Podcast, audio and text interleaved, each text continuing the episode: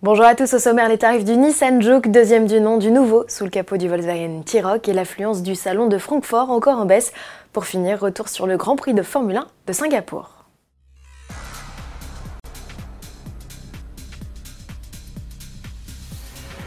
La carrière du Nissan Juke de deuxième génération est officiellement lancée. Le SUV citadin qui a snobé le salon de Francfort en Allemagne, mais pour la blague a été présenté à Francfort, un lieu dit de la commune de Courpignac, en Charente-Maritime, s'apprête désormais à rejoindre les concessions.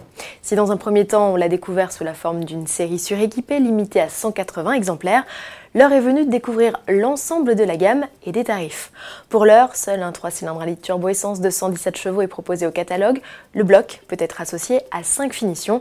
Le niveau d'entrée de gamme reçoit une clim manuelle et quelques aides à la conduite de type reconnaissance des panneaux ou freinage automatique d'urgence avec détection des piétons et des cyclistes. Caméra de recul, système d'ouverture main libre, sélecteur de mode de conduite, siège avant chauffant ou encore dispositif de conduite autonome s'ajoutent au fur et à mesure que l'on monte en gamme. La finition la plus chic, N-Design, joue la carte de la personnalisation avec des coloris et ambiances spécifiques. Les tarifs démarrent à 19 990 euros et culminent à 27 640 euros pour le haut de gamme avec la boîte automatique double embrayage à 7 rapports. Produit en Angleterre, le nouveau Nissan Juke doit rejoindre ses premiers clients à la mi-novembre.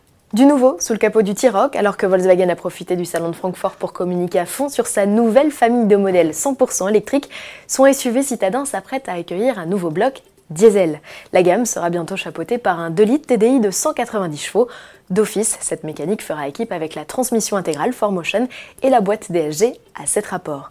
Elle renforcera le catalogue déjà composé des TDI 115 et 150 chevaux autre nouveauté à suivre sur le T-Roc, un pack esthétique full black comprenant des éléments noirs, chromés et un motif décoratif spécifique sur la custode arrière et une édition Beats avec système audio de 300 watts.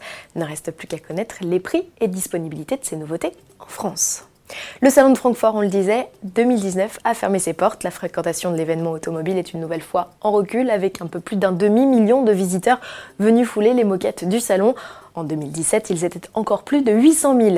Les organisateurs expliquent cela par le nombre d'exposants en sérieuse baisse. Toyota, les constructeurs français ou encore le groupe Fiat étaient absents ainsi que par les nombreuses manifestations, notamment sur le climat, venues perturber l'événement. Notez que sur ce salon, un cinquième des visiteurs étaient étrangers et provenaient majoritairement d'Asie. L'âge moyen des visiteurs était 35 ans avec comme première motivation de visite la passion de l'automobile. Les organisateurs nous donnent déjà rendez-vous en 2021 avec des surprises à la clé. À suivre. Pour finir de la Formule 1 à Singapour, Ferrari empoche sa troisième victoire consécutive de la saison 2019 et s'offre même le luxe de signer un doublé. Ça n'était plus arrivé depuis le Grand Prix de Hongrie 2017. Au gré de la stratégie, c'est finalement Sébastien Vettel qui tire les marrons du feu devant Charles Leclerc, auteur de la pole position. Max Verstappen est troisième.